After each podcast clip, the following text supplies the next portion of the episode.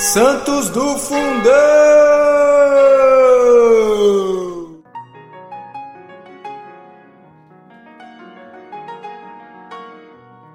Fala galera, hoje, 13 de dezembro, celebramos Santo Odila.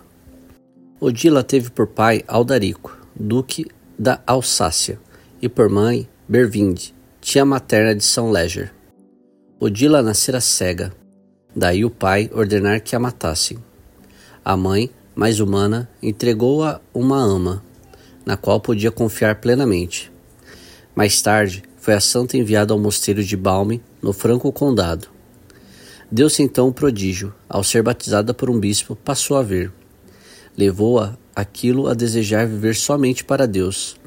Embora não fosse religiosa de Balme, seguiu a regra da comunidade com uma fidelidade perfeita.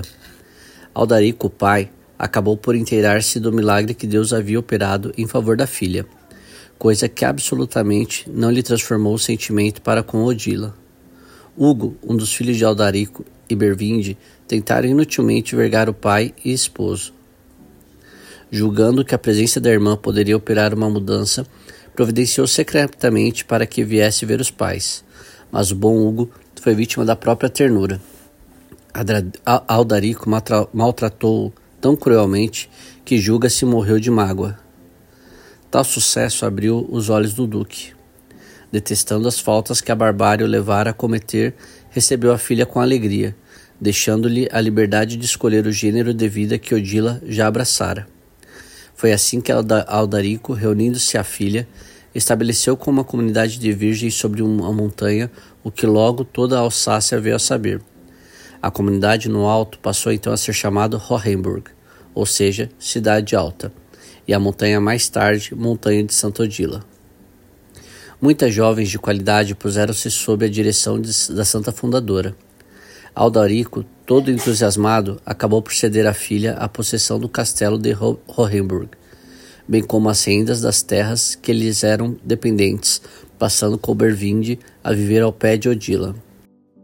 Aldarico morreu nos exercícios da penitência, a 20 de fevereiro de 690. A comunidade de Hohenburg florescia sempre ininterruptamente. Com Santa Odila viviam trezentas religiosas.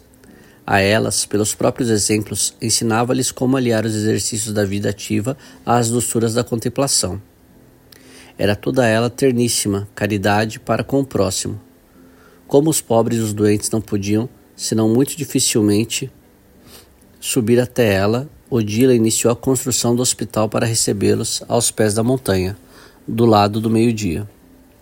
E quando ficou pronto e todos com comodamente alojados, passou a visitá-los todos os dias.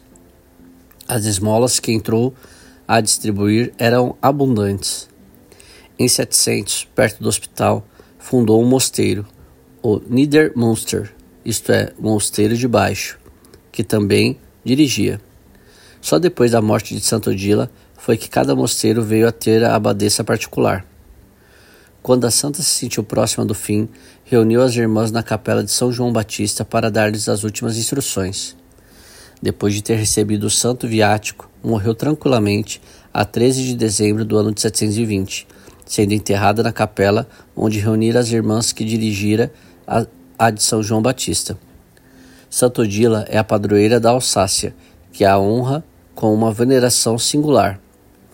Os fiéis acorrem de toda parte dos, ao seu túmulo, onde se operam muitos milagres.